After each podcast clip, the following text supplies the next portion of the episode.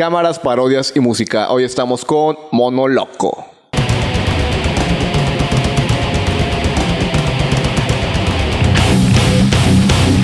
Saludos mortales. Hoy en la silla del secuestro tenemos a Crazy Monkey, Crazy Monkey. mejor Monkey conocido como Monoloco, para los que no saben inglés. bueno, Ah, eh, salud. salud. Siento que no es cool decir salud, güey. O sea, como que ya no es cool. ¿Cómo, cómo- Yo- o sea, cómo- yo me quise ver bien, pero no, no, no siento que se vea moderno. ¿Cómo, cómo brinda la chaviza hoy en día? No sé. Brindan todavía. Brindar es muy old school. Sí. De hecho, de, de hecho, es una costumbre medieval. Sí, así que, oye, ¿por qué están haciendo eso? De acá, de que salud, salud. Digo, el chavos, no, dale retweet. Ah. es lo mejor que encontré en mi En tu- catálogo de comedia el día de hoy. Oye, don comedia. Entonces. Don este, comediante. Hace estando, ve, chéquenlo. un saludo para Rodo hablando de comedia. ¡Asa, no! Bueno, ya están, estando en, en tema, este.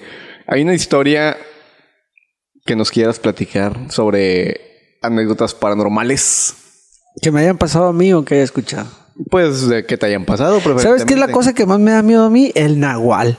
O sea, yo cuando escucho cosas del nahual me, me remonto a tiempos en el rancho y cosas así. Y, ah, la- o sea, uy, no, eso sí me da. No, nunca me ha pasado nada, ¿verdad? Pero nomás quiero que sepan todos que si un nahual se me quiere acercar, mejor no. Mejor no. No, no, yo los nahuales no los tolero.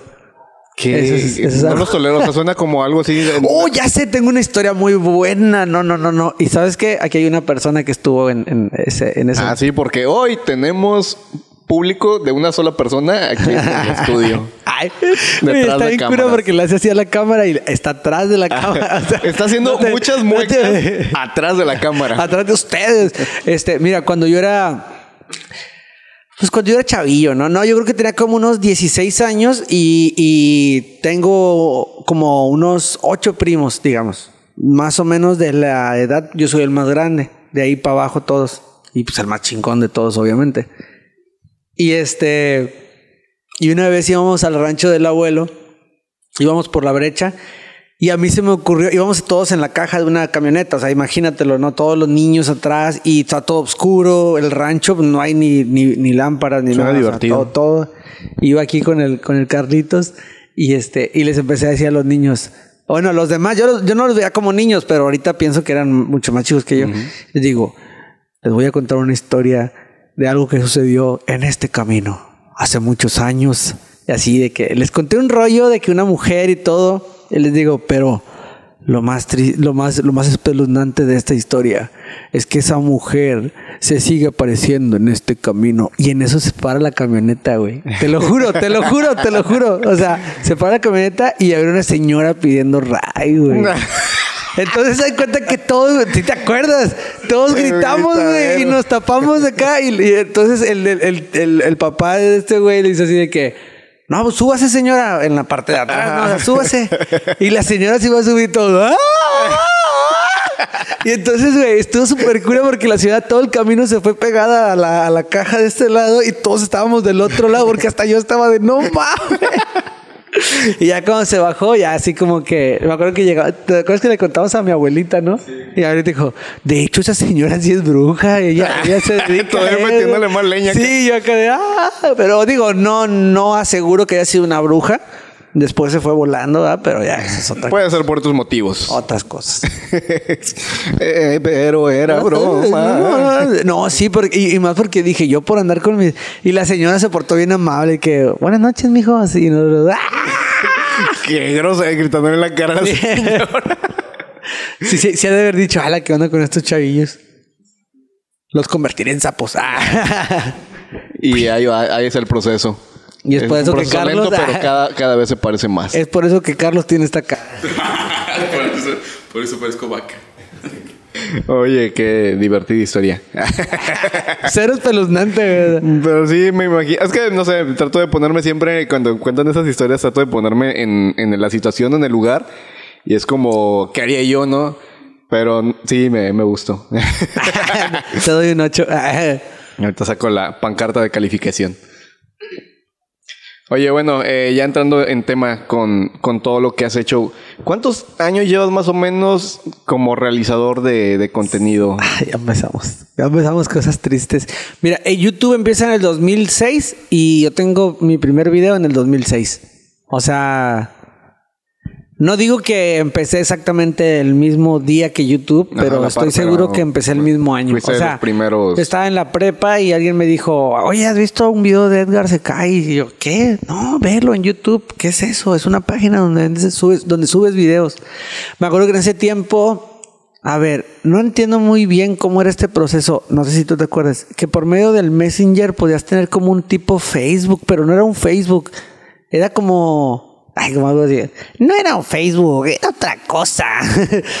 ¿No te acuerdas tú? Eh, ¿Qué era? Que, que yo tenía con Tito uno que se llamaba Solo People Extreme. Era en Messenger, güey. Era un- como un grupo, ¿no? Como un grupo, ajá, y, y, y podías subir algunas cositas, GIF y cosas así. Y ahí ya empezaba yo como que a, a- a encontrar por medio del internet la forma de juntar a la, a la banda. Entonces hacíamos algo que se llamaba Solo People Extreme, porque pues yo decía, no, pues los skates y los roller y los BMX se pueden juntar de aquí de la zona, ¿no? Ajá. Pero en YouTube fue en 2006 que ya tenía mi camarita de video mía, mía, mía. no, o sea, era la cámara de un primo y, y me acuerdo mucho, mucho. Y, y esto yo creo que lo uso ya como una motivación siempre de pensar en ese, en ese, en que las cosas más, ¿cómo te explico? Como más chidas que me han pasado han sido como que en una, en una situación en la que lo decido nada más porque sí, sin razón alguna. ¿Sabes? Como cuando estás pensando de que quisiera hacer esto y aquello, así, no. Más como esa tarde, por ejemplo, te voy a dar, te voy a platicar mejor para que me entiendas. Por favor. Por favor, porque no te estoy entendiendo. Eh, yo estaba en la casa, tenía la cámara y quería editar. O sea, yo creo que mi carrera se, se puede explicar con esto.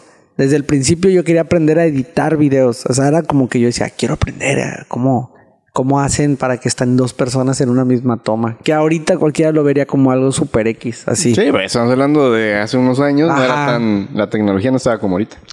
Y yo tenía una camarita 8 milímetros de, de casetcito. Y dije, uy, qué grabo, qué grabo. Dice, uy, el efecto, ¿eh? Y, y le hablé a un amigo que, que andaba con nosotros patinando y le dije, oye, acompáñame a, a- a grabar algo. Me ¿qué? No, no sé, nomás vamos a grabar. Nos fuimos al monte y en ese monte encontramos un vato bien drogado, pero como con resistol así, tirado así, literal. Ajá. ¿De, de qué ciudad dices que eres? De, la- de Altamira. Ah, ok, ok. Ajá, continúa. Bueno, estábamos ahí, este. Y pues empezamos a hacer fuego. no, este, y estaba el vato así bien drogado. Denle like si entendieron la referencia. Y le dije, le dije, ya sé, le digo, eh, grábame, güey, le doy la cámara al vato, le digo, grábame y empecé así, te lo juro, o sea, ay, soy tan talentoso, eh. soy yo bien así. sea, no, pero te lo juro que así fue, le dije, grábame y, ahí está el video, tengo una mochila y la hago. Empiezo a platicar de que, hola, este, esto, estamos en su programa Discovery Channel. El día de hoy les vamos a enseñar lo que es un cocodrogo, una persona completamente drogada. Bueno, ahorita suena estúpido, pero en el 2006 esto, eso era irre- ¿cómo se llama? irreverente. Irreverente. Eso sí que era irreverente, brother. Eso, eso me sonó algo que haría Facundo en aquellos años. Ándale. Y, Esa era y- la, la referencia. y el vato estaba ahí drogado y lo grabamos y lo subí a YouTube de forma... eh, recuerdo claramente el sentimiento que me hizo compartir lo que fue que la gente con la que yo patinaba lo viera. Esa fue como que la razón la cual me motivó a, a subirlo para ellos. Pero luego empecé a recibir mensajes de otras personas. Estoy hablando de un video de mil views que yo pensaba que yo era así, ¡guau! No manches, bastantes visitas, ¿no? Y... Pues, mm, la- tristemente, tú y yo todavía no llego ni siquiera a los mil. Bueno, bueno. No, lo que pasa es que, mira, cuando, bueno, ese fue como que mi acercamiento a YouTube en 2006. el, el siguiente como, como golpecito donde ya sentí un poquito de... Es que se siente, ¿sabes? Es que es como... Como, como, como, no nada más cu- cuántos likes tiene el video, sino sales a la calle y te topas a alguien y te dicen, ah, yo te vi, eres de tal video, y como que eso se siente de que, ah, esto, esto sí tuvo impacto. Empieza a, te- a tener este la aceptación y como reconocimiento. Y, y acá- a, diferencia de otros videos que los haces y no trascienden, y tú dices, bueno, esto no. Ah, esto sí le gusta a la gente. Entonces, me acuerdo mucho que en el 2010, 2010, sí, 2010, ¿Oyes eso? ¿qué es? Es un nahual. ¡Ay, nahual! No me gustan los nahuales. Oye, así que sí. Bueno, no sabes si existe. Híjole, nuestro siguiente invitado es un nahual.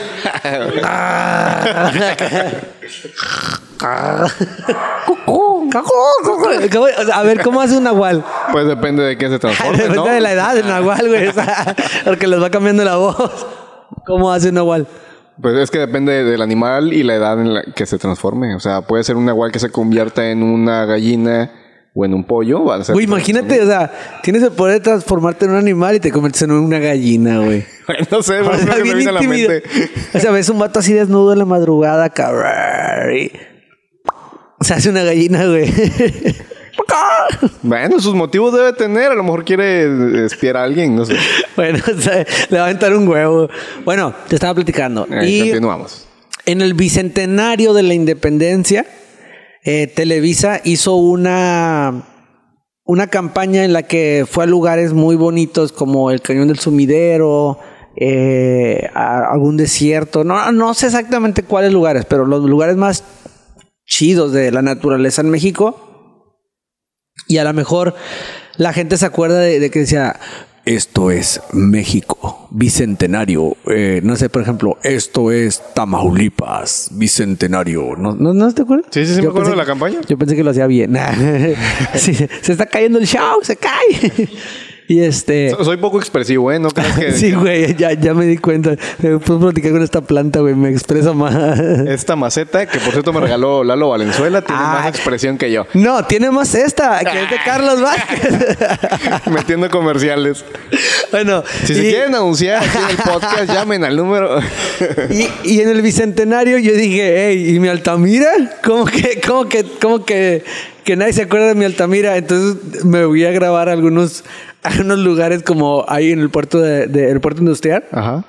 Hay unos, hay unos, hay unas cosas, no sé qué son, son unas, unas, unas como, ¿qué, qué, qué son? Como monumento. Pero solo son unas líneas, o sea, unos, unos muros, tres muros. Y dicen, como monolitos. Ajá, ajá. Pero de colores. y dicen Altamira Puerto Industrial. Entonces ahí me, me llevé como una, una tela de colores y con el aire salí haciéndole así. Y lo puse en cámara lenta. ¿Con qué cámara grababas? En ese tiempo con la, ¿Con la 8, 8 milímetros? Y luego, ¿sabes qué? Era, era bien chistoso que, bueno, no chistoso, pues, pero era deprimente. Que, que, que quería, yo, para poder capturar el video a la computadora, tenía que ir con un amigo y pedirle su computadora. Y si el video duraba una hora, tenía que estar una hora ahí. Ah, sí, tenías que conectarlo y se reproducía para ir pasando frame por frame, creo. no Así, o sea, estaba. sí, literal. Y, y entonces ahí estaba esperando que lo pasara. De hecho, ese güey muchas veces llevé material a su, a su casa para capturar y luego a los días veía un video editado de mi material. Porque le gustó. Saludos, Tito. Ah, Tito. Un saludo Tito. para Tito que una vez escribió en un color blanco. El blanco es el color más menso. O sea, yo tenía mis, mis Prismacolor, entonces agarró un estilógrafo y en el blanco, el color blanco lo tomó y escribió, el blanco es el color más menso. Estoy seguro que ese es Tito. Suena muy Tito. Sí me dijo un día, vamos a hacer un video juntos, carnal. No, Simón. No dijo carnal. Vamos a hacer un video juntos.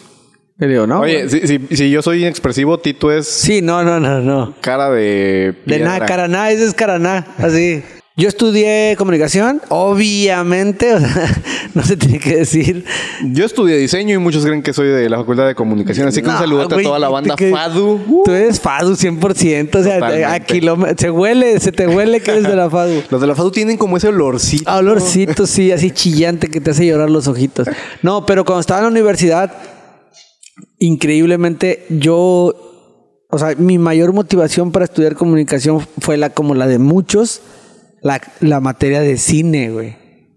O sea, Como que llegan muy mal informados a estudiar comunicación porque hay una materia que se llama cine. así, así me pasó a mí. Yo dije, recuerdo mucho una maestra muy buena de la UAT que se llama Cari Segura y me decía ella un día, me, me, me- ella estaba, me reía como mi político. ¿Cómo he ayudado a la gente yo? no, me, me dijo la maestra un día que le ayudara para una, un trabajo de su maestría. Yo estaba en tercer semestre y en su maestría ocupaba hacer un video, entonces yo le ayudé a hacer el video y cuando estaba ahí me dijo, te voy a dar un consejo del que tienes que seguir y si no lo sigues te vas a arrepentir. Maestra, ya me arrepentí en ese tiempo, ¿no? Me dijo, vete de aquí. Corre por tu vida. ¡Corre! No, me dijo, creo que tienes una capacidad eh, de comunicar audiovisualmente, o sea, no solamente con los videos. Y, y me dijo, es muy importante que te vayas a estudiar a otro lugar, formas que te puedan llevar a otro punto. Y hoy en día, o sea, no estoy como arrepentido de no haberlo hecho, estoy, yo realmente estoy súper bien, súper contento y todo, pero sí digo, hubo muchas cosas que hoy en día he aprendido por mí mismo que debí haber aprendido en la escuela, ¿no? Pero bueno, al final de cuentas eso es, eso es como que también hay, hay cosas buenas como que me, me encendieron las ganas de aprender y todo eso. ¿Por qué estamos hablando de la UAT? Mm, Tú lo sacaste a colación, de hecho. A colación, qué divertido que digas esa palabra. Ya, ya siento que estoy como un poco obsoleto ya de repente en mi vocabulario. Ya no soy tan jocoso como solía serlo. Incluso llego a sonar rebom- rebumbante. ¿Cómo se dice esa palabra? Rimbombante. Rimbombante. Así es. ¿Pero cuál era la pregunta? Este, estábamos hablando sobre tus antecedentes y luego sacamos lo de Tito y el Ah. corto ese que tienen que ver, por favor, bueno, de verdad. Ese corto. divertido. Te Eh, platico bueno, del ver. corto, ya me reco- recordé por qué salió el corto, porque ese corto es mi primer tarea de la materia de cine. Me dijo, necesito que graben unas escenas, así algo, lo que ustedes se les ocurran y me lo traigan para ver qué, qué, qué línea traen. O sea, sí, un trip bien loco que no tiene sentido, pero bueno, se lo llevé y me han dicho, no sé, si alguno es más joven que yo y está viendo este video y es de la UAT y estudió comunicación con el maestro Toño Rosales, la clase de cine, me dicen que todavía sigue enseñando ese video como una muestra de lo que deben hacer. Oh, quedaste como referente. Soy el referente de la universidad. Que no es tampoco tan, tan, tan, tan alto la, la, la vara, pero bueno.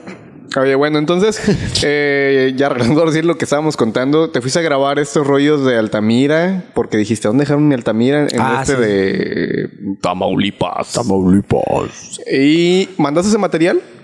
Eh, Una estrella más del bicentenario. Eh, no, lo que te quería platicar de esa parte fue que una página que se llamaba Hazme el chingado favor, que era muy popular en ese tiempo, ¿sabes que había unas Sí me, páginas? sí me suena. Sí, había unas páginas que eran como la, la, la que traía los memes de ese tiempo. O sea, Ajá. era la, la, la, la página. Y esa subió una referencia de mi video diciendo, no, este vato, miren lo que hizo. O sea. Pero o sea, como en buen plan o como de hate, de carrilla o...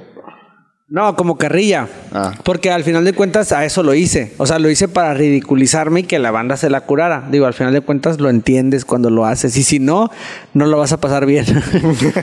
¿Sí me entiendes? Tienes, Sí. tienes que estar consciente de que de que pues la banda se la va, pues para eso lo están viendo, para reírse. Y para eso lo estás haciendo de una forma estúpida. Para que cause gracia.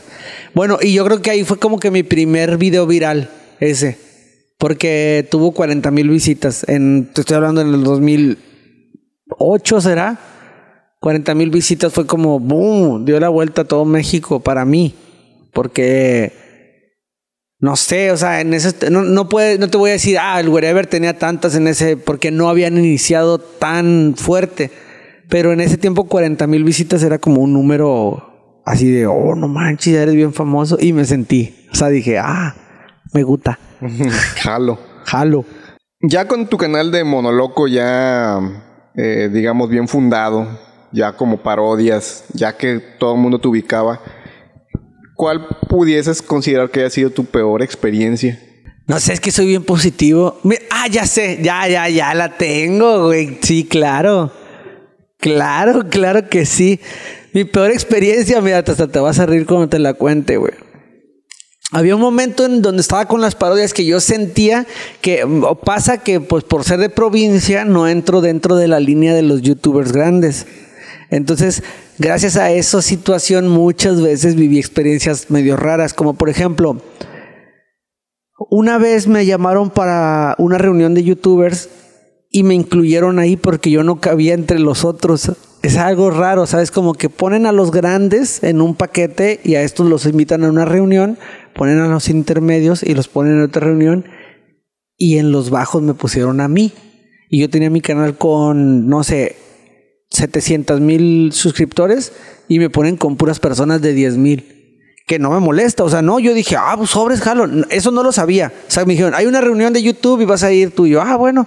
Y llegué y empecé a ver y todos, güey, me veían a mí como, ah, ¿qué onda? ¿Vas a dar una conferencia? Y yo, no, güey, yo, yo vengo a dar el, a, a ver. Ajá. Y todos me, y realmente, de verdad, o sea, todos ahí mismo empezaron a decir, oye, pero es que todos somos muy chicos, güey. O sea, tú ya estás más arriba en esos tiempos. O sea, no me juzguen por decir esto, fue en otros tiempos. Ajá. Eh, y luego les hicieron una broma donde llevaron a Luisito Rey, no sé si lo ubicas, no, Luisito Rey es el, El otro güey. papá de el papá Luis de Luis Miguel, lo, lo resucitaron, güey, y lo llevaron. ¿Cómo y, se atreve? y llegaron y dijo, a ver, youtuber.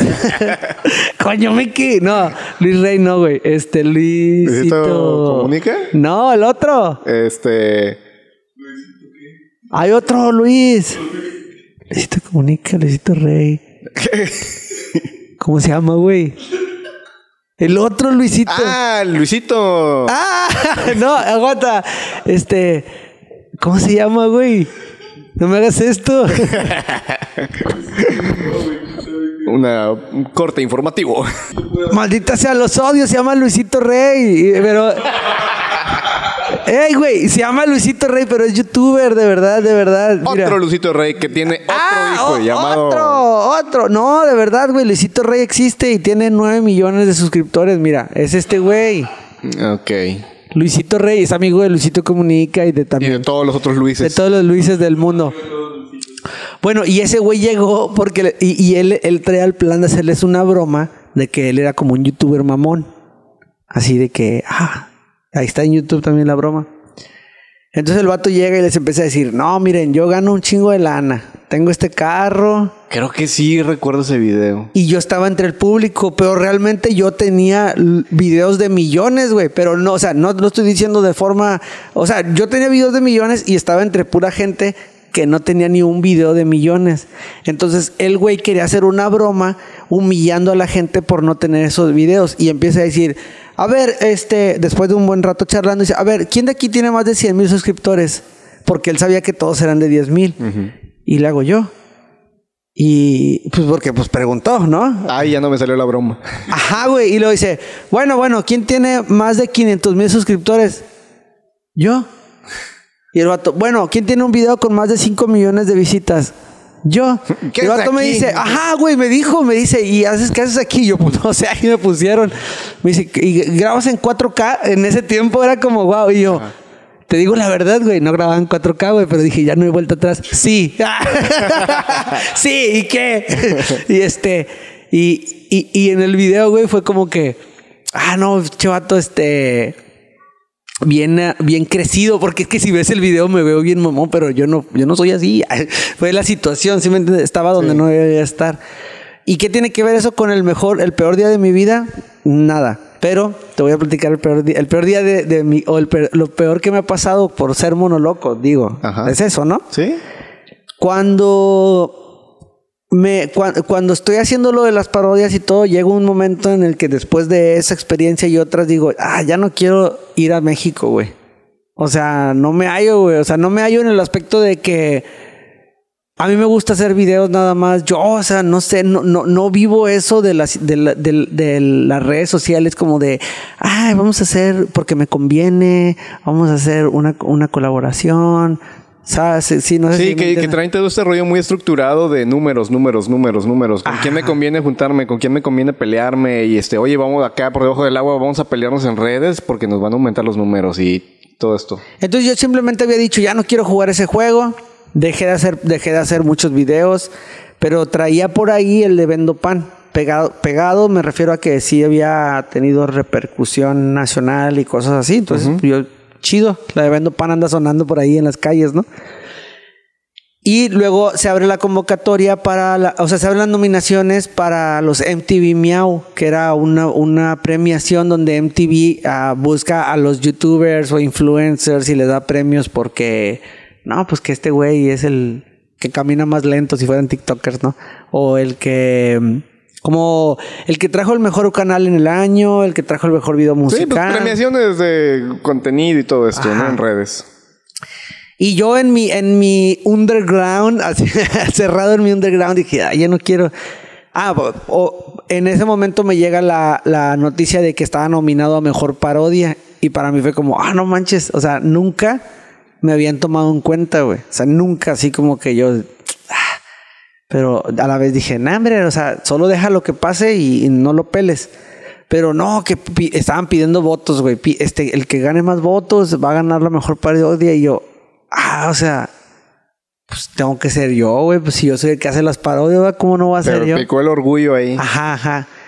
Y, y me acuerdo que le dije a mi esposa, no, hombre, este, no quiero hacer mucha bulla, pero luego me, me fui enganchando y terminé hasta haciendo rola de que vota por mí. y, o sea, siempre he querido votos. y este, me sentí así como que bien emocionado en, en cierta manera porque dije, ah, o sea, es MTV, güey, wow. Cuando MTV era respetable. No, yo creo que ya estaba decayendo desde ese momento, pero pues dije, pues me jalo, o sea. Bueno, si hicieron premiación para youtubers, yo creo que sí ya estaban en decadencia. Ay, no. Ay, no. Entonces, estaba pasando como buen mexicano por una racha económica difícil y no me podía dar así como que no es el lujo de viajar a Ciudad de México, pero realmente para ir a una premiación tienes que pues comprarte tus garritas y acá. Tienes que invertir en la producción. Pues bueno, ahí anda el mono. Ah, ya como pude, güey, consiguiendo y todo. Ya me puse mis mejores garras, güey. Me sentí tan como, como así de no, güey. O sea, voy a sentir por primera vez lo que es pasar por la alfombra roja, güey. Porque iba a ver a la, la de Pink Carpet. La, alfombra ros- rosa, no roja, güey, de, de MTV. Ellos la hacen rosa, no sé, nada más. Y yo, no, pues sobres, le dije a mi esposa, no, pues póngase guapa, mija, porque vamos a ir por la pinche alfombra roja y que la chingaba. Sí, pues grosería, ¿verdad? Ya, ¿hasta cuándo? Este, no. Eh, sí. y este, y ya, güey, cuando llegué a México y... No, pues ¿dónde es? No, que en tal lugar. Y agarré un taxi, güey. Y me bajé del taxi, o sea, donde está la alfombra roja. Ahí mero. Ahí me, güey, me bajé, güey. Y llegué y le digo, vato, ¿qué onda? Y él te dijo, ¿qué onda? ¿Qué onda de qué, güey? Y le digo, ¿no sabes quién soy o qué pendejo? Eh, güey, estuvo bien chistoso, güey, neta, güey. Porque para esto yo le hablé a una chica que es youtuber muy popular en México y con la que tengo así de amistad y le digo, oye, ¿qué pedo, güey? ¿Tengo que hablar a alguien o cómo le hago? No, no, güey, tú llega, güey, y ya, pues estás nominado. Ah, bueno. Pero no traías algún documento que te avalara. No, pues las rastas, güey. y llego y, y luego me cuenta que traía un vato que en ese tiempo o sea, se hacía pasar por mi manager porque yo le dije, güey, o sea, ocupo una persona que me represente, pero el güey no se representaba ni solo, o sea, pésimas decisiones que traía, güey. Y el vato llegó a- ahí, güey, llegó eh, con un pantalón de mezclilla y una camisa como del América, no me acuerdo exactamente de qué equipo, güey. Y le hace, espero que con la invitación no sepan quién es, pero le hace, ¿no lo conoces? Este es Monoloco. Mira, está nominado. Déjalo entrar. y dice el vato, no, güey, o sea, pero no está en la lista de los invitados. Y digo, pero ¿cómo no voy a estar si estoy nominado? Me dice, ¿a cuál, ¿con qué agencia estás trabajando? Y yo, ¿agencia? Me dice, sí, mira, es que tienes que tener una agencia y esa es la que se encarga de vincularte con nosotros para darte tu lugar y todo y todo eso. No manches, güey. No manches. Me sentí muy triste, o sea, la neta. Sí, fue así como que. "Ah", la cancioncilla es así. Y mi, mi lágrima. Eh, pues me abrí, güey, y, y anduve entre la raza, güey. Y, y, y, y ver yo a, la- a los youtubers pasar, güey, desde la, desde la barra, ver a mi esposa con con una con un outfit súper bonito, güey, bien arreglada y bien contenta. En el momento ya me dijo, no hay pedo, no, no, no pasa nada. Sí, pero sabe que yo me estaba destruyendo. no. Aquí es a escuchar algo bien castroso de esta situación. Yo traía el ego así, güey, o sea, por los pi por el piso. Me sentía estúpido, güey, por haber gastado. La neta era lo que más me dolía, güey. Así como que dije, "Oh", y Tanta por no, inversión para... Sí, sí, sí, y no haberme dado el tiempo. Y entonces, en algún momento, mi esposa, güey, así súper enojada, me dijo, ahorita le voy a hacer un seguridad que te deje entrar, me vale mal. Andaba bien enojada. Y le digo, es que no, ¿cómo no? Y yo, ya, déjalo. Y entonces tengo una discus- discusión y me quedé solo. Me senté ahí en la banquetilla de- de- del lugar donde iba a ser el evento y así un chingo de gente, o sea, chingo de morrillas así. Y estaba sentado y llega una chava y me dice, oye, chavo. Y yo dije, me va a decir, ¿tú eres, ¿Eres monoloco? ¿tú eres monoloco, eh?" De verdad, güey, mi corazón dijo eso, güey, cuando volteé me dice, Oye, chavo, estorbas ahí, quítate. no, me dice, oye, chavo, ¿no vendes boletos? Y yo, "Ah, no tengo ni yo, mija. Ni yo puedo entrar. Me acuerdo que ese día, este, ya estaban ahí de que vamos a hablar con él. Y dije, ya, de verdad, así lograr entrar, lo que acabo de pasar es muy humillante para mí. A lo mejor otra persona puede decir, no hay pedo. O sea, yo conozco tanta gente que yo he vivido cosas que yo sé que hay gente que mataría, güey, por vivir. O conozco personas que dicen, no, yo quisiera conocer a ese youtuber. o- pero para mí es como mm, X. No, o sea, no como que no le doy importancia, sino que no, no lo vivo de esa forma. Y el, el- la- lo que me hicieron pasar o lo que pasé, no me hicieron, güey, lo pasé yo por menso. Pero fue tan triste y tan depresivo que cuando llegué ya no quise hacer videos. O sea, no, no estoy diciendo que eso haya sido la razón, pero fue como que una razón muy, muy importante porque me considero que no estoy preparado para eso. O sea, a mí me gusta nada, no me gusta todo, no sé cómo explicarlo, así como que, como que esa situación me hizo ver que ese mundo como, ¿sabes a lo que me refiero? Ajá, Pero- sí, como que no quiero estar en esta industria Eso. llena de egos y Ajá. manipulación y todo esto. Es como cuando descubres cómo matan a las vacas en los mataderos y ya no quieres comer carne. No me ha pasado todavía, fíjate, pero yo estoy seguro que, que sí hay como, como ese chip, güey. O sea, cuando estoy comiéndome una hamburguesa me duele mucho. ¿Mal chiste? Bueno. Bastante malo, de hecho. No, no, no, pero sí, sí, sí, cuando estoy comiendo un chuletón así, sí como que digo, ah, pobre vaca, pero bueno. Pero pobrecita, pobre y deliciosa vaca. Sobre y deliciosa vaca, ese es el problema. Eso es lo más feo que me ha pasado gracias a mi Oye, sí, carrera. sí está. O sea, por un lado, ala, qué chido que haya sido premiado, nominado y todo eso, pero sí debe ser bien incómodo la, la sensación de, de frustración y todo esto. Y luego más cuando llegué acá, taza, güey, no, hombre. Lo más así era que salía y. Oye, güey, que no te dejaron entrar. Se la bañaron, Ah, ¿eh? Se la bañaron. Y yo. Y luego me pasaba que iba a una, una, una convivencia o una fiesta, así, una pedilla o algo, güey. O sea, ¿Qué onda, güey? ¿Qué onda, güey? Oye, güey, ¿cómo estuvo ese pedo, güey? ¿Que, que no te dejaron entrar o qué? Y yo, ahí vamos de nuevo, viejo. Porque si soy bien amable, güey, la cuento y la cuento y la vuelvo a contar. O sea, porque pues Y aquí estás nuevamente contándola. No, no, no, no. Aquí, aquí ya tiene mucho que no la contaba, güey. Mucho, años, o sea. Ya no estoy preguntando nada, que cuando no lo dejaron entrar. Ya lo había encerrado. ya lo había enterrado ese recuerdo. Oye, está, está tan triste que, que vamos a quitarla de todo el contenido. Nada, es cierto. Eh, Queremos que se suiciden acá. no, em, ¿cuál, ¿cuál sería ahora la, la cosa más chida que te ha sucedido? Bueno, una donde sí me dejaron entrar. Al siguiente año sí entré. sí, este. No, pues. en- ta- también, por ejemplo, cuando llegué a un millón de suscriptores, eso coincidió con otro evento. Entonces me hablaron y me dijeron, mira, ya vas a llegar a tus, ya se vas a llegar a tu millón. Entonces te vamos a, te- te- YouTube te va a entregar tu botón de, de la, el botón de oro. Ajá. ¿Quieres que te lo mandemos por correo? O ya que se acerca el evento, te esperas un poquito más y te lo damos en el evento. Y ya dije, ah, no, pues en el evento. ¿Pero sí me van a dejar entrar? Ya. y ya entonces en el evento, cuando, cuando me lo dieron, pues me pasaron al escenario y fue así como todo lo contrario a lo vivido de este lado. Y lo chido fue que todos los youtubers que estaban ahí son youtubers que fueron de la primera, de la primer evento que te platico. Ajá. Entonces, este segundo, ya todos ya tenían 100, 200 mil, o sea, en, en un año todos habían crecido, no todos, pero una gran, una, una gran mayoría, y todos estaban ahí, entonces ya había como una hermandad. Entonces me sentí chido porque es como que, pues a lo mejor me querían porque yo tenía un millón y ellos no, pero mostraron mucho cariño. Ah, bueno, se, se compensó ahí. Yo porque ahorita ya no me hablan.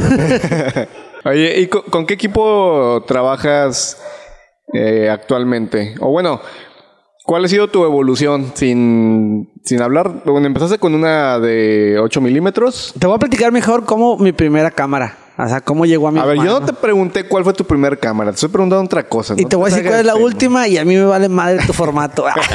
A ver, bueno, ¿cómo empezaste? Mira, yo vengo de una, de una familia muy trabajadora y en, algunos, en algún tiempo mi mamá trabajaba limpiando casas en Estados Unidos. Entonces, eh, mi- nosotros vivíamos en Tijuana y mi mamá cruzaba todos los días y limpiaba eh, la casa de algunas personas en San Diego, California. Y entre esos nació una amistad con una persona, con o sea, un- una, mi, mi mamá trabajaba para, para una señora que hizo amistad con nosotros y gustaba de ir a, a un lugar muy bonito en Baja California que se llama la Laguna Hanson. Así es como una laguna como de, de película, güey, así entre puros pinos, una, una laguna bien bonita, pero en México. Entonces ellos cruzaban para acá, y- o sea, para México y, y iban y, y, pues nosotros, ¿sabes cuenta que mi mamá era como que, ah, pues tráete a la, a la de servicio o algo así, pues literal eso era lo que hacía, güey, y, y que se traiga a su familia. Y pues ahí vamos nosotros y era como súper divertido porque pues íbamos con los gringos y era como, ah, qué chido. Y uno llevaba una cámara. Y un día me dijo, no, mira, este, ten, graba y graba ahí lo que anden haciendo todo. No, hombre, o sea, fue una lucín para mí ese pedo, así como no tienes una idea. Yo le atribuyo mucho mi, mi, mi pasión por, por grabar a también una deficiencia que tengo en la vista. Entonces, yo, o sea, yo, yo nada más veo con un ojo, con el, el ojo Izquierdo. izquierdo. El ojo derecho, digamos que está de adorno. Y, y, y entonces para mí siempre me ha causado una duda cómo ven los que ven con dos ojos. ¿Sabes cómo? O sea, como que, ¿cómo ven? No sé cómo ven. Porque yo, yo tengo un lente, no sé, un 24 y tú tienes un 16. Ujú. O sea, tu, tu visión abre más Angular es más amplia. que, ajá, que la mía. Y entonces grabar un video se convierte en una forma en la que tú y yo podemos ver lo mismo. O sea, si yo veo algo en la pantalla, es lo mismo que tú vas a ver en esa pantalla y no lo que yo veo ahorita en, en, en En mi, vida en mi vida, en mi vida qué- real. Qué profundo. Sí, va, güey. no, esperaba, no esperaba una respuesta. sí, sí, sí. Y entonces, como que cuando este señor le dio la cámara a mi papá, eh, le- me dio la cámara a mí y, y yo me aluciné bien machín. No sé, no sé exactamente si mi papá le compró la cámara o el señor se la dio o qué onda. La verdad es que siempre nos regalaban cosas, o sea, éramos como pues la banda pobre, ¿no? Así de que, ah, regálenle ropa y, para mí era como, güey, algo bien chistoso, güey, bien chistoso. Yo vivía en un, en un barrio súper pobre, güey, así bien, soy bien jodido y pues siempre tenía ropa a la costa. Y yo no sabía, güey. Y yo decía, ah, me gustan mis playeritas que son de cocodrilito. cocodrilito, güey. Y yo, y yo pensaba, fíjate, yo pensaba, es una estupidez, güey. Yo pensaba que los hijos de la señora trabajaban en una escu- que iban a una escuela que su escuela el logo era un cocodrilo, güey, Ah, que- porque que me daban muchas playeras, güey. Entonces como ellos les pedían playeras blancas en la en la en, en Estados Unidos puedes llevar playera de la que sea.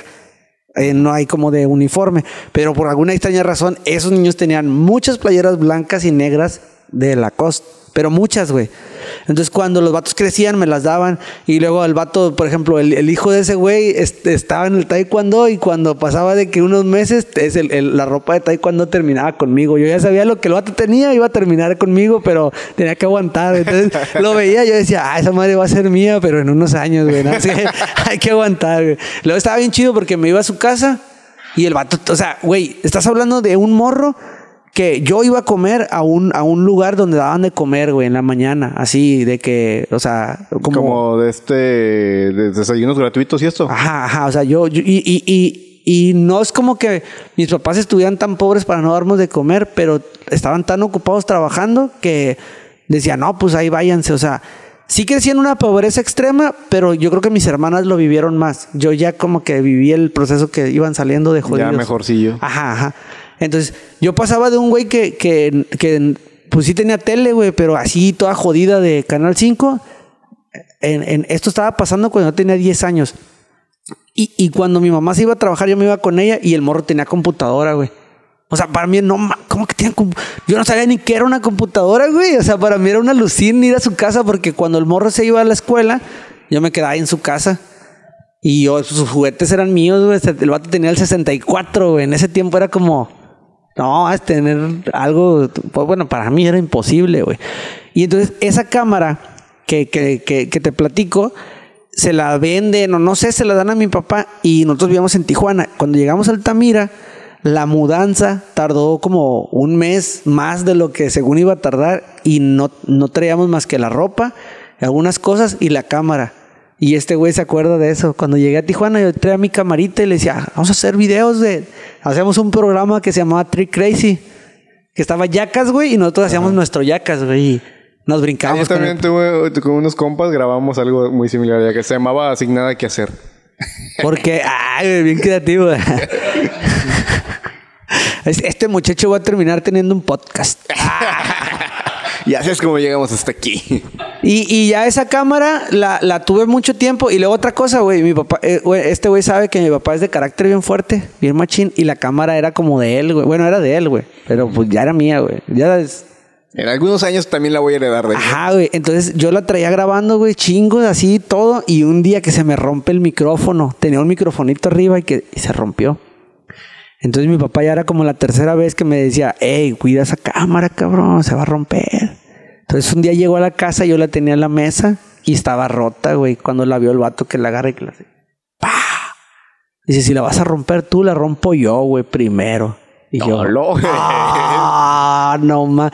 Y yo creo que otra persona pudiera utilizar esto como un trauma, güey. Y yo siento que eso me motivó a decir, bueno, me toca comprarme mi cámara, güey, para empezar a grabar. Y así fue como empecé trabajando de albañil y, te, lo, te lo juro, güey, te lo juro. Mi primer cámara, mi primer cámara me la compré con dinero ganado pegando vlogs, güey. Así, así, así. Me costó 1600 pesos en First Cash y era una 8 milímetros. Como la que tenía él. La compré para dársela, güey, por la que le había roto. Pero no se la di tampoco, güey. Dije, no mames, pues sí. También la rompí. y también la rompí, güey. bueno, y esa es una, una, una, una cámara, una 8 milímetros. De ahí me compré una Panasonic 3SC, que 3SD que me dijo un amigo un día en la Watt, güey, ve a Fish Cash, comercial para Fish Cash. Este, a veces tienen cámaras buenas, güey. Si te ves una 3SD, cómprala. Y me acuerdo que iba, güey, siempre. Como estudiaba en la UAT, cuando llegaba a Altamira, me bajaba en First Cash, me metía y revisaba y me iba. Siempre, güey, siempre. Hasta que un día encontré una y decía 3SD. Y yo, ¿cuánto? 2800. Véngase para acá. La compré, güey. Luego quería pasar al siguiente nivel ya con una de, de video profesional y en Mercado Libre encontré una, no me acuerdo, se llama Panasonic P, PB, PB100, PB100 creo que se llamaba. Y una camarita de video muy buena, profesional, ya así, ya de, ya de las de, de las que tenían agarradera. Ah, ya. Ajá. Y, y esa la compré por Mercado Libre, güey. Pero fui a San Luis, acá con, con mi compa, a comprarla, güey. Se la compré en 7 mil pesos al vato. Y, y quería 15, pero le fui ahí haciendo. De, o sea, 15 a 7. Ajá. La de la del árabe le dije. O sea, ¿cómo, cómo es este? No, le doy en 15. Mm, Te doy 12. Bueno, está bien. No, mejor te doy 10. Oye, es que mi perro tiene cáncer, güey. Tuve que gastar una feria. Y cada vez se baja de otro. Bueno, está bien. sí, güey. Termina dándote lana a él. De ahí estuve, estuve con esa cámara bastante. Salieron las DSLR. Y me acuerdo que salió la T3i. Y era La T3 es una cámara guerrerísima. Es la T3, sí, es la T3, sí. T3 sí es- Es el Chevy de las cámaras, güey. O el bocho de las cámaras. Sí. La neta. Y, y le hablé con mi mamá, güey. La neta, yo creo que el mayor. O, o sea, yo tengo el. eh, la bendición de tener a mis papás, güey. O sea, la neta, esos, esos güeyes, así literal lo digo, se la super rifaron creyendo en mí, güey. De la forma más así. Así, güey, de haz lo que quieras, güey. Lo que quieras hacer, güey. Lo que quieras. O sea, mis papás nunca me dijeron nada de. No, güey. O sea, por ejemplo, mi papá le- no le gustaba que anduviera pelón. O sea, me decía, no, no te rapes, güey. Y por- te valió y te rapaste. Ajá, y me corrió de la casa, güey, porque me rapé. Pero bueno, ya son otras cosas. Pero tuve el privilegio de tener unos papás así como que medio locochones, güey, que también decían, órale, pues va, si eso es lo que quieres, dale, dale, dale, dale. Y entonces cuando le platiqué a mi mamá, le dije, oye, mira, me estoy rifando con los videos, ya aprendí a editar. Cuando yo tenía 16 años, güey, me llevaron a Sotolamarina a trabajar en un grupo, en un canal de televisión. Y ahorita, en ese momento para mí fue, fue X, güey. Pero ahorita que lo pienso es, güey. Se llegaron y me pusieron a hacer todos los comerciales del canal a mí. Así que vete a hacer un comercial de esta ferretería, de este hotel, de esta nevería. De esto. Y yo, ah, Simón, neverías, no sé qué. En la ferretería, bla, bla, bla. O sea, me aventé los comerciales de todo, güey. De todo, de todo, de todo. Y me pagaron como 700 pesos a la semana. Bien negreado. Bien negreado, güey. Y luego, el, es que, güey, güey, te lo mi, mi primo no te deja de mentir, güey. Tengo historias súper locas reales, güey, así certificadas, güey. El señor que me contrató en Sotolamarina era un señor que trabajaba en el gobierno del estado en aquel tiempo. Ahorita no, tranquilos. Como, no sé, güey, de muy viejito, güey. Y el vato dijo, me platicó, güey, que cuando estaba trabajando ahí se robó un transmisor, güey. se robó un transmisor de televisión así bien grande. Y entonces llegó a Soto la Marina y le ofreció a un hotel, oye, yo te hago comerciales para tu hotel, nada más déjame subirme a la antena que tienes arriba. Y la antena era de Telmex, güey. Y el vato se subió el ruco, o sea, eso de verdad, güey, esto es Acá neta. con un solo brazo porque con el otro venía sosteniendo el aparato, entonces No, no, acá no. como King Kong. No, no, pero- no, el aparato no. Subió, subió la antena, güey, a la, a, la, a la parte más alta en Soto de la Marina y el maldito transmitía, güey, televisión así, güey. Transmitía televisión, no cable, no nada. Transmitía por el aire, güey. Y el vato me decía, no, esto sí se saben, me meten a la cárcel. Dice, tú no digas nada. Entonces, el, acompañado de una, ris- una risa cínica. Don Vicente, güey, me acuerdo que se llamaba Don Vicente. Eh, no, muchacha, usted no diga nada, muchacho. Bueno, Y- autoridades ya saben a quién ir a buscar. no, yo creo que ya se ha muerto, güey, hace un chingo. Y este, y el vato le, le- a cambio de la publicidad que le daban al hotel, lo dejaban quedarse a dormir en una habitación del hotel, donde en la mañana levantaba las camas y se convertía en un estudio y en las noches un bar. Ah, no, no, no. O sea, nada más de que y, y, y ahí hacía su transmisión, güey, y el ruco, o sea, esto marcó mi vida porque dije, güey, ese viejo es la onda. O sea, le vale. Él está haciendo lo que puede con lo que tiene. O sea, ahorita que si tú dices. Robando, por ejemplo. Bueno, sí, sí, sí. Pero si ahorita tú quieres hacer un podcast y dices, ay, no tengo los micrófonos adecuados, no tengo esto, no tengo que. No pienses, o sea, hazlo, güey. Luego, una, una anécdota muy cura es que cuando no teníamos nada que transmitir, güey, poníamos un DVD, así un de, de, de música y, y ese, H, ese en, H- en, en RCA lo metíamos a HDMI para, para, Para lanzarlos. Y un día pusimos un video, un, un disco que compré en el rodante de videos de reggaetón. Y ya, no, pues estaba, no sé, rompe, rompe, Yankee ya, rompe, rompe. Y entonces este señor había hecho convenios, como todos los influencers de la zona, con unos hoteles para que le dieran comida en vez de dinero. O sea, para que comiera O gratis. sea, no tenía dinero, pero no tenía para nada. Y luego llegó con otro que le diera ropa, Ajá, otro que le ajá. atendiera A medicamentos. casa y de caja, cana- casa de citas. y entonces fuimos a comer ahí al restaurante, güey. Estábamos comiendo y el vato del, del negocio, como yo le había hecho un comercial, se llamaba Hotel Rey. Lo recuerdo bien, güey. Está, está en Soto la Marina ahí en la entrada, güey. Y, y con 150 habitaciones. Bueno, eh, ahí en el hotel estábamos comiendo, estábamos comiendo en otro lugar, en otro lugar, pero eh, era como un restaurante que también tenía su spot y todas, o sea, toda la gente de los negocios tenían sus pantallas, es que era como la televisión de Soto la Marina, güey, o sea, era como la novedad. Era el canal local, pues. Ajá. Entonces, mientras estábamos comiendo, estaba la de Rompe, güey, que, que Daddy Yankee en ese tiempo, ¿no? Y luego siguió otra y luego otra. No va saliendo una de reggaetón, güey, con chingo de viejas encueradas, güey. Y nosotros ahí comiendo, güey. No, hombre, salimos. Corre y corre, güey, a quitar el disco, güey. No, eso nos metió en un problema. Bueno, a mí, güey. Porque él me dio la lana para ir a comprarlos. Sharpdisk en MP3. ¿Seguirá la televisora de Soto la Marina? No, no, no, me contaron que. Fíjate, me contaron que lo, lo putearon, güey, al señor. Lo putearon porque tenía una. yo me di cuenta de eso y se me hizo súper bizarro que empezara a hacer programas de muchachitas, güey. Ajá. O sea, de que no, el programa juvenil y decía, no, hay que traer chavos. Yo me abrí, güey. O sea, yo. Esos multimedios cualquiera. eso. Ándale, ándale. Entonces ahí como que los papás de las chavas se, se enojaron con él, güey. No, no, no sé. No, no me atrevería a decir qué fue lo que pasó. Pues que, que se trataba el programa. A ver, ¿Eh? vamos a este. a- Cositas, cositas se llama. Por cuestión del video me ha llevado a muchísimas cosas, güey. O sea, buenas, malas. Tomemos en cuenta que un video es algo que tú quieres grabar para, para tener memoria de eso. Entonces, por lo regular, cuando alguien me contrata para grabar algo, independientemente de lo que hago en YouTube, pues también tengo mi productora, que es con lo que trabajo.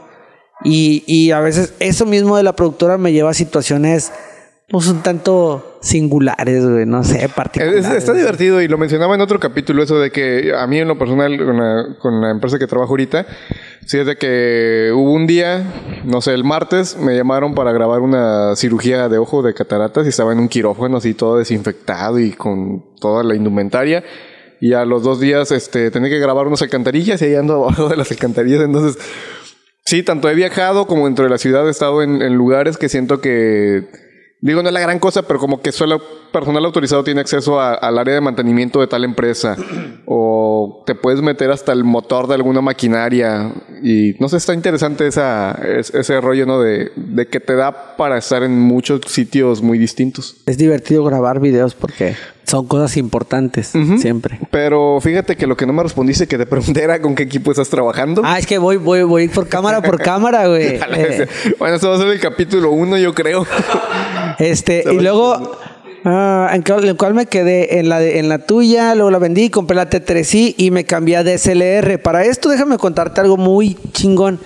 Cuando salieron las DSLR, que son las cámaras de... de- me- ah, yo me acuerdo que yo, por ejemplo, yo tenía mi cámara de video y Tito tenía una cámara de fotos y sus videos eran chingoncísimos, güey. Pero nada más, dur- nomás podía grabar como 24 segundos la cámara. Era un, era un pedo el bien loco. problema de las primeras que tenían esta opción de foto y video. Y grabar video, pero tantito nomás. Ajá. Y luego y- ya llegó la T3i y con esa empecé a, producir ya un, a un nivel bien cabrón. Me acuerdo que teniendo la T3i era el 2014 yo creo. Y, y estaba la... No, ¿cuándo fue la, las Olimpiadas de Londres? Ah, me mamó, ¿verdad? Sí. ¿No sabes? Ah. Por 200 Ah, no sabes. puntos, díganos cuándo fueron las Olimpiadas. Bueno, de en las? Olimpiadas de Londres, el Wherever Tomorrow andaba allá, güey. O sea, el vato ya era bien famoso y, y me dio celos, güey. O sea, yo vivo con celos del Wherever toda mi vida. Sí, ya, ya van como tres menciones que le Sí, haces. güey. Lo vi y dije, ese pendejo anda allá, mira. Si ese güey puede andar allá, yo también. Sigo aquí. Ah, y yo sigo. No, este, yo dije, Spoiler alert, aquí sigues. me acuerdo que era un domingo, güey, y el vato estaba, el vato subió un video y yo fui a la casa de Dash. ¿Sí lo conoces, Dash Morales? No. Ok. Y ya fui y le dije, oye, güey, hay que hacer un canal, güey, que se llame Mono Ojo, güey.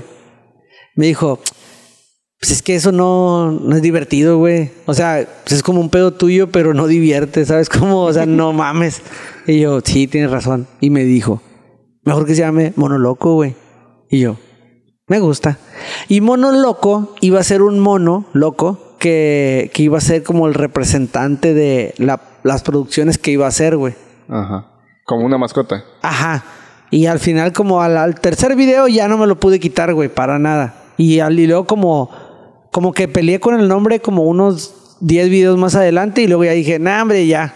Y ya. Y ahorita, de hecho, me pasa mucho que me presento y como mono, güey. O sea, mi verdadero nombre no me molesta ni nada, pero como que me siento cuando alguien me dice mono, me siento ya como que digo, ah, sabes lo que hago.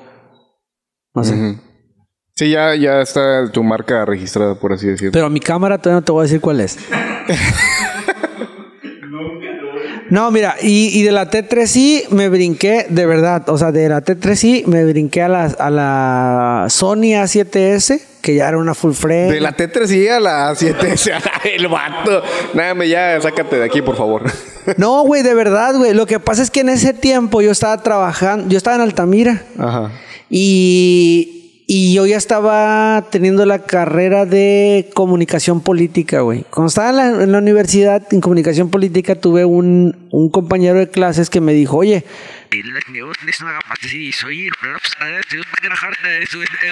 más, este, no, eh, ¿te gustaría trabajar de capturista de datos? Te pagan 120 al día. Yo, no mames, voy a ser rico. Vamos. Traía una moto, güey, o sea, una itálica, güey. Y ya. Iba, güey.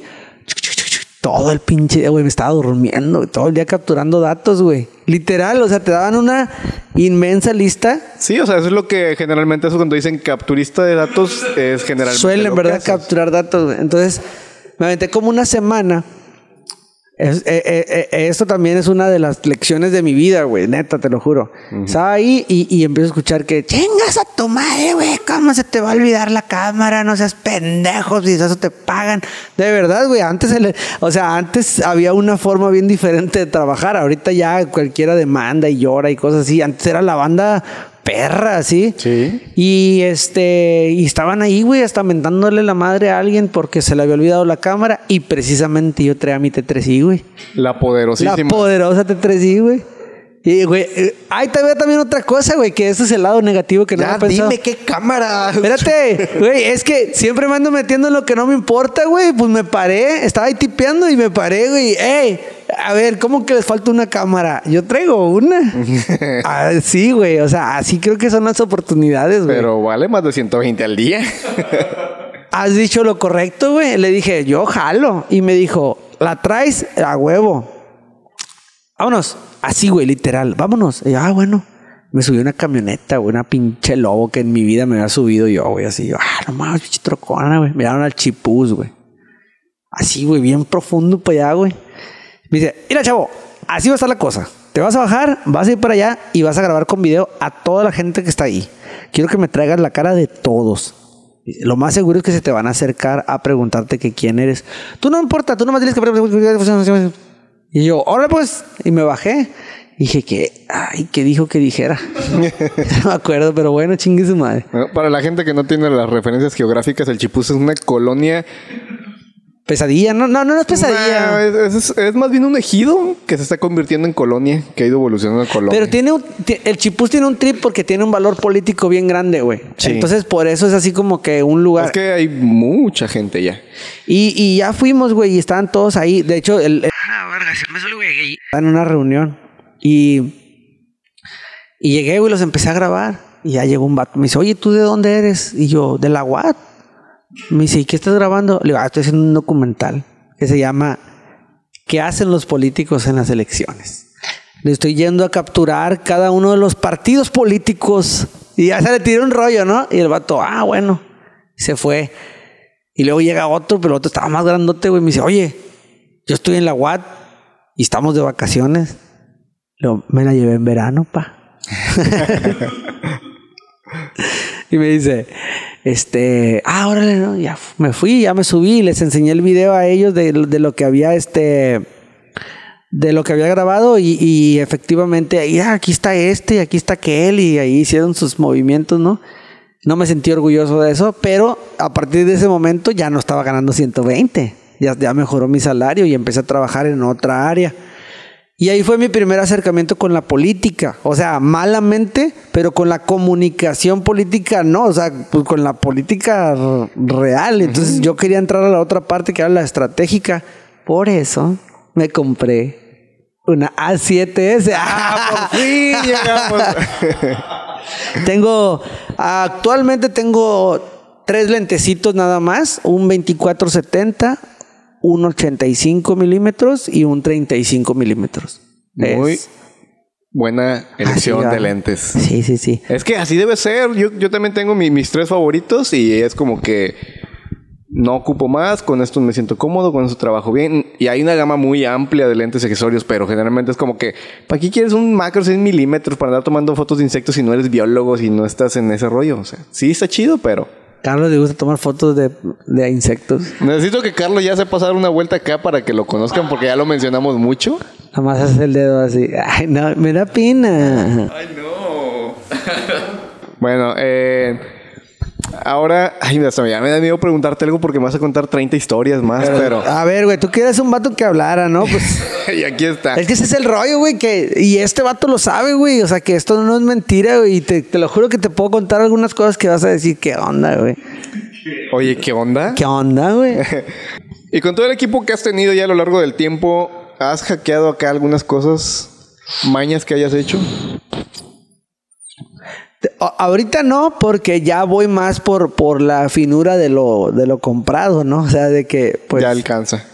Una es que ya alcanza y otra es que ya entiendo también que no puedes dejar a... Pasa mucho que si juegas con, con eso de estar creando, pues no tienes un producto que te asegure que va a funcionar siempre. Y ahora que ya son cosas bajo contrato, pues no puedo quedar mal. O sea, no puedo, no puedo dejar una producción a la deriva. Tengo que tener todo asegurado. O sea, incluso también asegurarme por si lo que tengo llega a fallar. Tengo que tener otra opción. Mm, Siempre Hackear tal cual, no. Lo que sí he aprendido más, mucho más ahorita es a, a- a trabajar mejor con poco equipo. Antes yo me super alucinaba con tener 10 lentes, con tener 5 cámaras y, y, y yo traía mi mochila pesadísima, güey, de cosas que realmente nunca Me ocupé. ocupas, sí, y también pasé por una situación así y dices, ¿para qué traigo tanto si ni...? Se siente chido porque te sientes como Boy Scout o como Transformer, güey, que tienes la oportunidad de hacer lo que Ah, yo, yo tenía la, la fantasía de ser este como militar, un rollo así. Que De que acá, Y chicuela. se acabas con toda esa cosa. Y más porque también anduve en, en rollo de, de campañas. Bueno, yo creo que también va de la mano con lo que hablábamos ahorita antes de que empezáramos a grabar, de eso de que, de que sentimos una atracción mutua y eso. Ah, de, de lo de que... No, lo otro. De, de que ya viene como una tendencia en toda esta generación el ser minimalista en absolutamente todo. Yo creo que en- hasta el teléfono, no sé, mira. ¿Te imaginas cuántas cosas traeríamos en el teléfono si tuviéramos ese teléfono en el 2006?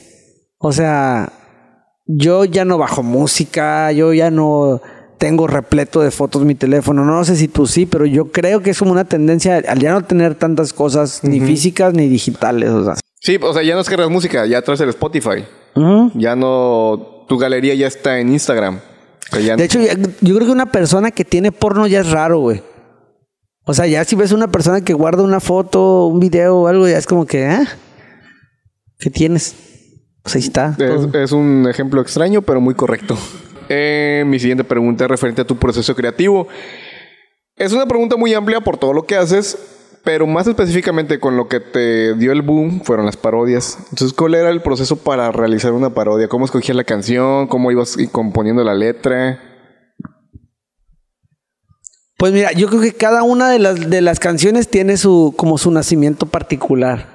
No, nunca de los nunca me he sentado en un escritorio y he hecho una canción. Nunca, no he podido.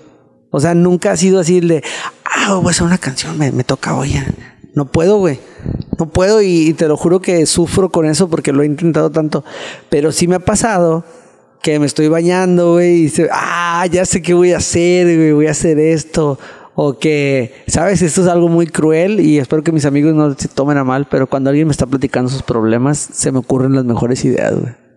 Porque como que dejo de estar y me concentro en decir, ah, ¿qué voy a hacer mañana?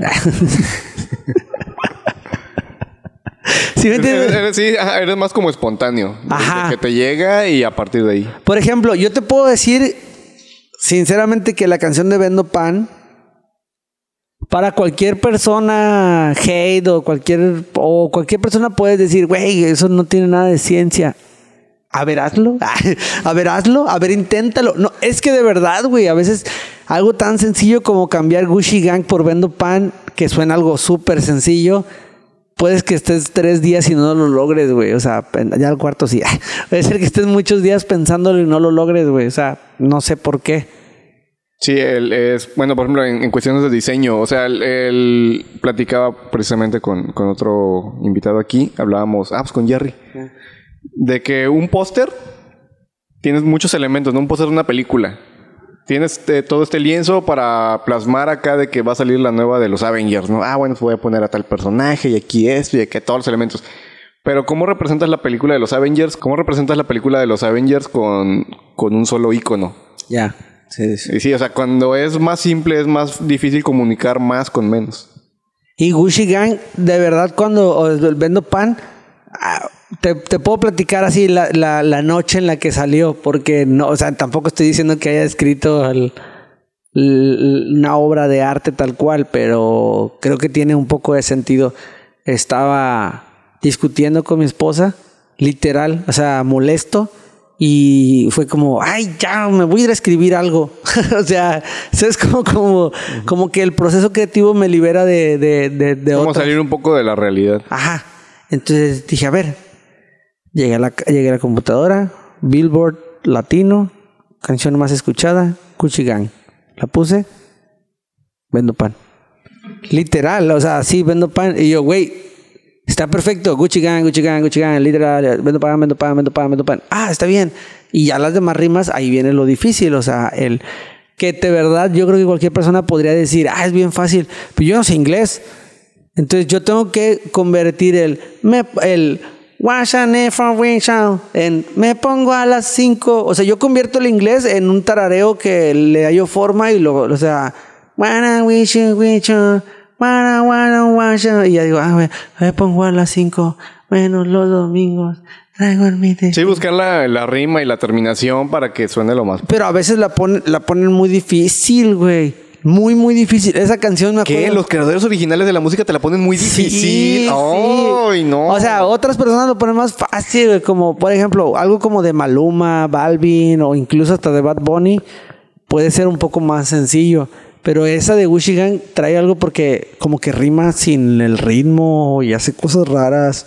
Eh, yo creo que el proceso creativo siempre viene de una inspiración ah, que me llega así en, en algo. Así de ¡puc! Ajá. Más de repente. Y a partir de ahí como que agarras el hilo y empezar a, a desembarañar todo el ritmo. Sí, sí tengo. eh, Y sabes que me, me, me, me ayuda mucho, a, me ayuda a estar con ciertas personas. Por ejemplo, Rodo es una persona que me motiva un chingo a crear. O sea, si estoy con él y estamos platicando, sale una canción. Y todas las de Estudiambre, todas esas cosas salen ahí juntos. Muchas veces yo le digo, oye, güey, mira, esta canción, por ejemplo, esta de Estudiambre, creo, no estoy seguro, pero creo que yo le mandé una nota de audio y le dije, mira, este es el coro, estaría chido, y él se aventó la letra de lo demás. O sea, hay una colaboración. Alexander Trejo es un güey que yo le puedo decir, hazme una parodia de esta y me la manda súper chida. O sea, eh, no, no- Ya has encontrado bien como tu crew de... Ajá. Para con quienes crear y todo ese rollo. Así es. Oye, y bueno, ya, ya varios años haciendo esto de, de modo de hobby y profesionalmente y todo esto. ¿Qué es lo que te mantiene como satisfecho o qué es lo que te mantiene activo todavía? Porque por mucho que te guste algo, si llega un momento en el que dices, ya, me harto. Pero ¿qué es lo que te mantiene como motivado a quererse creando? Pues ahorita ya me hartó. O sea, ahorita llega un punto en el que yo ya, ya dije, ya no quiero hacer parodias. Hace dos años. O sea, hace dos años yo dije, ya no, ya no quiero hacer pa- He hecho unas últimamente porque escuché la canción original, se me vino la, la idea y dije, no puedo, necesito hacerlo No puedo no hacerlo. pero ya lo hago sin, sin ganas de que me vaya bien. O sea, no es como que no me importe. Claro que quiero que tenga visitas y que la gente le guste, pero ya no lo hago así como antes con ese con esa esperanza así de, ah, a lo mejor con esta ya la gente me va a conocer más, así. ¿Qué me mantiene creativo? Yo creo, más allá de que qué me mantiene activo en YouTube, es como, como, como el placer de crear. Yo creo que no, no, no existe alguien que pueda explicarte por qué quiere crear, o sea, por qué quieres hacer, por qué quieres comunicar. A mí, para, para mí siempre todo es como un reto rico, un reto chido, o sea, si, si se me ocurre una, un, un verso, ya estoy queriendo hacerle un video, o sea, de ley. De hecho, escribo canciones personales, tengo algunas canciones mías y esas, es- esas cuando las escribo, creo que hago primero el video y luego ya escribo la rola. Es más visual. Ajá. Como tus ojos. es que ya estaba muy tenso el ambiente. Oye, Tenso, entonces, Bueno, hace rato mencionábamos este el rollo de los youtubers, ¿no? De, de todo esto de las premiaciones y que dijiste que no te gustaba el ambiente. Pero pues ahí andas todavía, un poco ausente, un poco presente. ¿Cómo lidias con el hate? ¿Cómo lidias con, con la envidia de, de todo este, este rollo? O sea, porque sí, a fuerza te, te llega de algún lado. Sí, pienso, antes de, antes de tirarme, intenta superarme. bueno, yo, yo me considero una persona, yo en mi persona, eh, o sea, en yo propio, no sé si a lo mejor las personas que están cerca de mí lo sienten o no, pero yo me considero una persona como que bien empática, me considero yo. O sea, que, que como he vivido muchas etapas, puedo entender también muchas etapas. Y muchas veces cuando alguien me tira hate, yo, yo creo que está bien sabido que el hate pues es más que nada envidia, ¿no? O sea, no lo digo así como, como, como, como un neni o algo así de que, ay, me tienen envidia o algo así, no.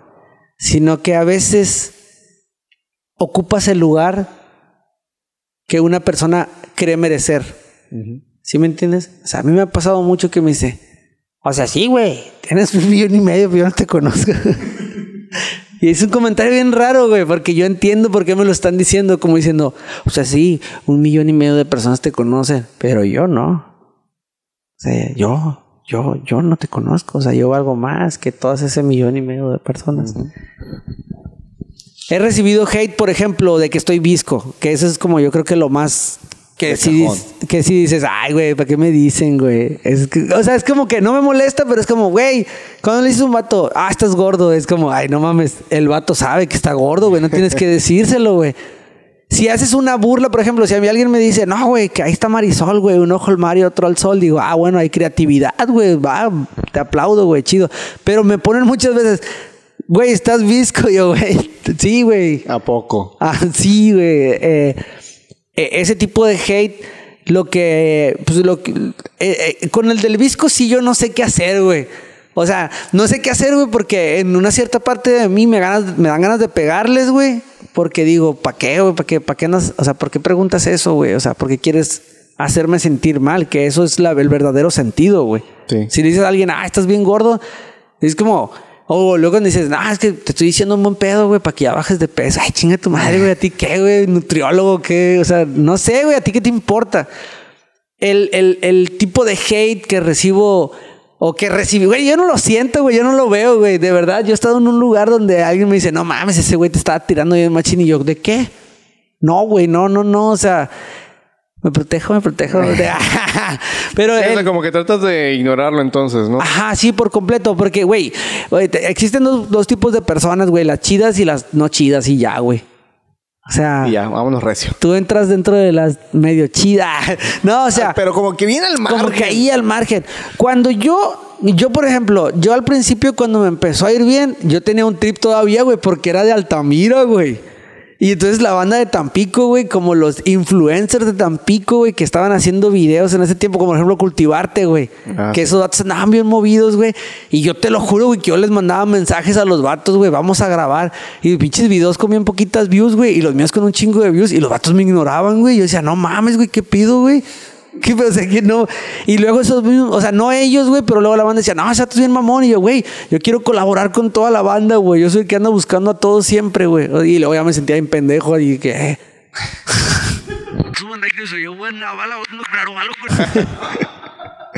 Güey, una vez, güey, me los topé en un evento y les dije, en mi perra vida voy a grabar con ustedes, putos. Les estoy casi rogando que graben. Eh, güey, ¿qué onda? ¿Cuándo hacemos algo?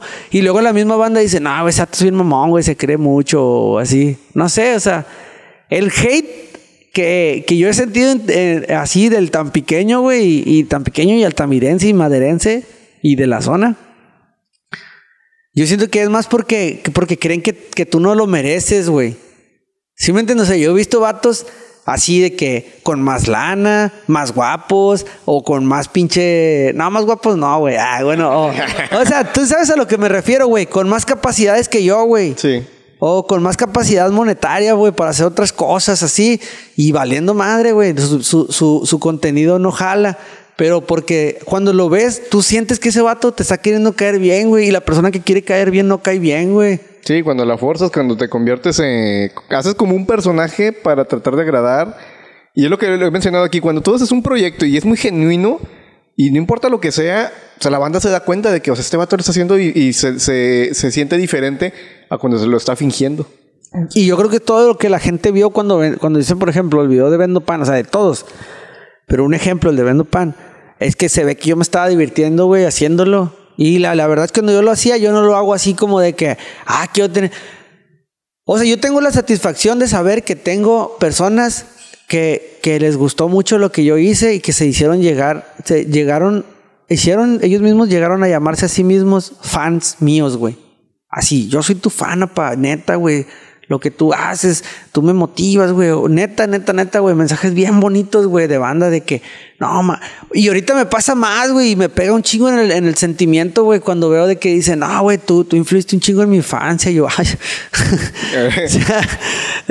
Está bonito y a la vez dices, ¿qué tan viejo estoy? Ajá, eso, así que, ah, cómo ha pasado el tiempo de que ahora le pongo, le pongo mis videos a tu- ah, le pongo tus videos a mis hijos. Ah, no, no, no, no, no. O sea, eso siento chido, güey. Que, que mo- motivación. Y yo creo que eso me, me hace ignorar a la banda así. Yo lo llamo banda pendeja, güey. Neta, neta, neta. O sea, porque yo hasta hay vatos que me caen re gordo, güey. Pero ahí estoy con ellos y les hablo y les digo, a Chile me caes bien gordo, güey, pero eres mi compa, güey. Y, y hay chingo de gente, güey, que lo sabe, güey. Que aquí en Tampico, que "Ah, ese güey nadie lo quiere, güey. Ese güey es bien mamón. Y es mi amigo, güey. Y es mi amigo. Y yo le digo, sí, güey, eres bien mamón, güey. Y nunca haría negocios contigo porque eres bien mierda. Pero, pero. Que- creo que ya sé de quién hablas. Sí, sí, sí, de ese. Digo, ajá, güey, neta, neta, pero yo de que no, güey, a, a mí- o sea, a mí me vale, güey, porque yo siento que yo también como que, como al, al mostrar mi persona, güey, que soy una persona así de valores, güey, aunque no lo crean, güey, o sea, de que no me importa la feria, güey, nomás me importa así estar chido, güey, pasarla bien, güey, no sé, no sé, no sé, no sé. Más no. relax. Más relax, ajá, o, o que, por ejemplo, a mí me dicen, hace un proyecto, un amigo, y yo le digo, no, mejor no, güey, porque pues al Mejor vamos a cotorrear. Ajá, o me gusta tu amistad, güey. O, o me ha pasado mucho, mira. Una cosa que te pasa cuando eres famoso, porque aunque les duela o aunque se escuche mamón, porque es, es, es raro escuchar a alguien que diga, ah, güey, yo soy famoso, güey. ¿Sí me entiendes? Es como, ah, pinche tu mamón, güey. Como que dices que eres famoso. Pero pues es porque yo salgo a la calle y me piden fotos, güey, me conocen. O sea, eso es fama, güey. En este momento yo no tengo la fama que tenía, güey. En su momento. Y lo más importante es que en este momento no tengo la fama que voy a llegar a tener en, en otra cosa. Sí, Eso sí, sí. está como para A canción huevo, de güey. corrido. acá. Ah, pues sí, güey. ¿A quién se anima? Dijo mi compadre. Eh, pero ya ni me acuerdo, güey. Eh, Efectivamente. Sí, güey, fue tan buena la frase, güey, que me fui, güey.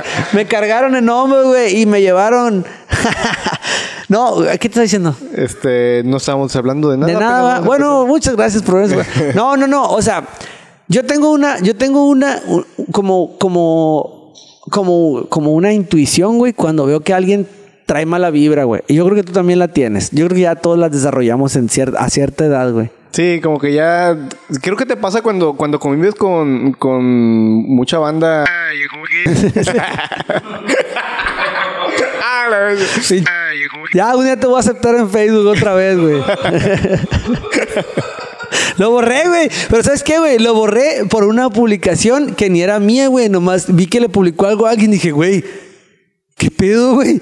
Yo no quiero tener a este vato, güey. No mames. O sea, cuánto odio, güey. El vato debe saber que es super hate, güey. ¿Cuántas veces te han borrado de Facebook, güey? O sea, a mí nunca, o sea, o que yo sepa, güey, nadie me ha borrado o bloqueado, a menos que sean novios de morras y cosas así. O sea, pero hay que, ay, estoy bien, bien desa- en desacuerdo con el mono, ¿lo voy a eliminar o bloquear? No, no, no me ha No pasa, pasado. pero yo estoy seguro que sí, güey. Mira, no voy a hacer ningún comentario al respecto porque no quiero hacer tanto chiste local. ¿Qué consejo le darías tú a la banda que, que está iniciando o que quiere iniciar en redes a, a convertirse en, en alguien popular en, en alguna red? No lo haga. No lo haga, compa. Gracias. Gracias. Pues yo, yo, yo, a mí se me acerca un chingo de gente, güey. Porque piensan que tengo el libro negro, güey. O sea, el, el secreto. Pues el secreto es que es un chingo de tiempo. También. O sea, no es como que este, eh, como que, ah, eh, este mes me siguió un millón y medio de personas. O sea, es la suma de un chingo de años de trabajo. Pero un consejo que le podría dar a alguien y que se lo doy siempre a quien puedo es chécate cursos de cómo impulsar tu canal, cómo crear, cómo darle una formalidad a la hora de hacer las cosas y síguelos. O sea, yo no lo hice. Yo, o sea, yo lo digo así, yo no lo hice, güey. Pero si regresara a mis inicios, lo haría. Ahorita no, porque ya estoy en otros pedos, así produciendo otras cosas y así. Pero si realmente lo que la, porque la gente me dice, no, es que yo quiero hacer videos en YouTube, pero la verdad es que a mí no me importan lo- los seguidores y ese pedo. Y es como, güey, ya estás mal, güey. O sea, te importa, no mames, obvio. O sea, pues es como decir, ah, voy a trabajar, pero no quiero que me paguen, no mames. Por amor al arte. Así de que, ay, ¿qué es esta quincena? Ay, no, guácala. Entonces, tienes que aceptar que, que vas a buscar seguidores, entonces tienes que meterte eso en la cabeza para que empieces a funcionar así. En decir, ¿cómo puedo captar un público? ¿Cómo puedo empezar a crear cosas que la gente quiere seguir viendo? No un video de, hola amigos, ¿cómo están? El día de hoy aquí estoy con mi mamá eh, haciendo esto, así. O sea, es como que ese es el formato de traen todos ahorita o, o en estos últimos años, güey. Ahorita yo creo que ahorita lo que tienes que hacer, si quieres empezar a crear contenido, es lo, lo importante es crear algo nuevo, güey. O sea, algo diferente, algo que le llame la atención a la gente, o a lo mejor algo que ya esté hecho, pero presentado de otra forma. O sea, Creo innovar. que ya, ya es muy difícil innovar en cuanto a contenido porque ya todo existe. ¿no? Entonces, pero eso de tomar algo que ya está, reno- re- renovarlo, darle tu toque, que al final de cuentas la gente busca ese como la peculiaridad de este canal, porque ¿cuántos canales de parodias hay? ¿Cuántos podcasts existen? ¿Cuántos bloggers existen?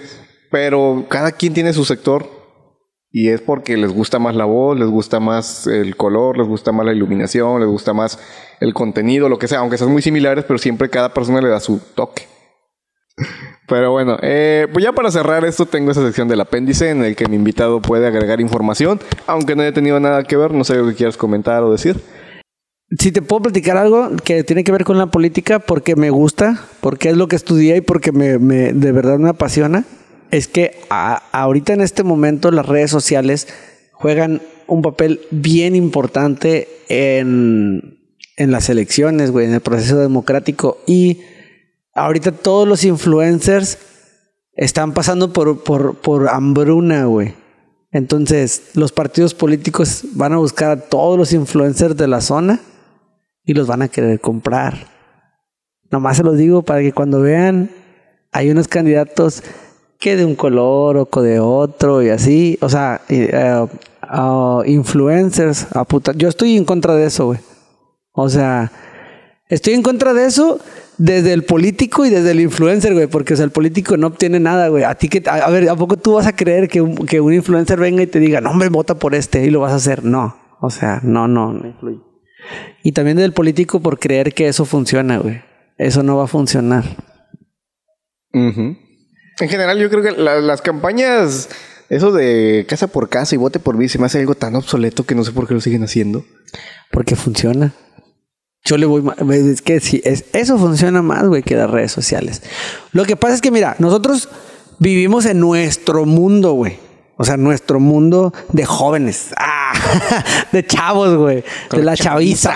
Pero la verdad es que la población, la que realmente sale a votar, o sea, las personas que sí determinan quién va a ganar, son las señoras que están en su casa, güey, que reciben a los candidatos y que son más fáciles, fáciles de manipular o más fáciles. O sea, no digo, yo no, yo no creo que los, que los políticos sean malos, güey, porque te voy a decir, o sea, cuando yo lo intenté, que, que estoy seguro que es, es este nada comparado con lo que es realmente una campaña, cuando yo lo intenté, comprendí algo, güey, o sea, el problema no es tampoco los candidatos, güey. Es la gente, la gente está, güey. O sea, me llegaron a pedir lana para, para apoyarme y cosas así. Y que dices, güey. Uno, pues no tengo lana, ¿va? O sea, eso, eso era evidente. Para empezar. Para empezar, no tengo, señora. Pero otro es, o sea, como que esa idea que tenemos, güey, de que el político es un pinche vato que va a salvar la ciudad, no es real, güey. Y cuando logremos sacarnos esa idea de la cabeza, nosotros tal vez ya la tenemos, güey, pero me refiero a, la- a- a- a las doñitas, güey. O sea, que se queden la idea, se quiten la idea de que el vato que les llevó una, un apoyo, no digamos una despensa, güey, un apoyo o el güey que se acercó, no, no es el que necesitamos y el que necesitamos lo necesitamos en internet para ver realmente lo que está haciendo, güey. O sea, no es lo mismo que, que venga una persona y te diga ahorita aquí su rollo mareador, güey, a que te puedas meter en las redes sociales a ver lo que viene haciendo desde hace un chingo de años, en dónde estuvo, qué estuvo haciendo, todo. O tú lo puedes seguir. Y así como, como la gente odia tanto a los políticos, yo creo que la política cambiaría un chingo si la gente apoyara al vato que dicen, yo, yo creo que este güey sí no por su propio beneficio. ¿Sí me entiendes? O que, ah, yo veo que este güey, mira, lo conocí aquí y ahorita anda acá, o sea. Y también está muy perro, güey. Dice, no te puedes. Está muy perro que te dejen jugar sin ensuciarte, güey, sin meterte en esas cosas. Bueno, pues ya vamos a darle cuello a este podcast porque tenemos todavía muchas cosas de que hablar fuera de cámaras. Manda, pues, eh, dejo tus redes para que chequen el trabajo que has hecho. Vayan y dense una vuelta a checar sus videos, sus parodias y ¿Estás en Spotify con tus rolas? Sí, en Spotify Monoloco, en YouTube Monoloco, en Instagram Tu Monoloco, en Twitter Tu Monoloco, en Facebook Monoloco y en Tinder como Mono sexy. Mono sexy 1, 2, 3. bueno, banda, pues ahí están las redes. Recuerden seguirnos en nuestras redes o nosotros los seguiremos en las calles.